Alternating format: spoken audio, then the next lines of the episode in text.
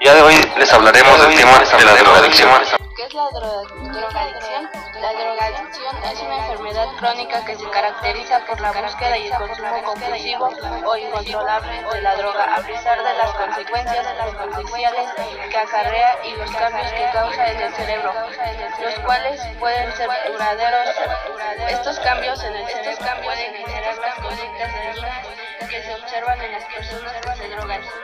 La drogadicción es también una enfermedad con recaídas. La recaída ocurre cuando una persona vuelve a consumir drogas después de haber intentado dejarlas. El camino hacia la drogadicción comienza con el acto voluntario de consumir drogas, pero con el tiempo la capacidad de una persona para decidir no consumir drogas se debilita.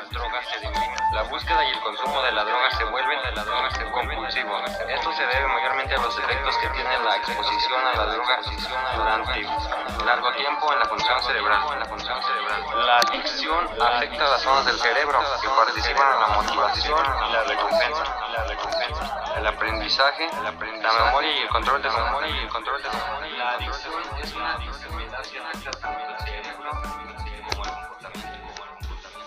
¿Se puede tratar la drogadicción? Pero como la adicción como la una enfermedad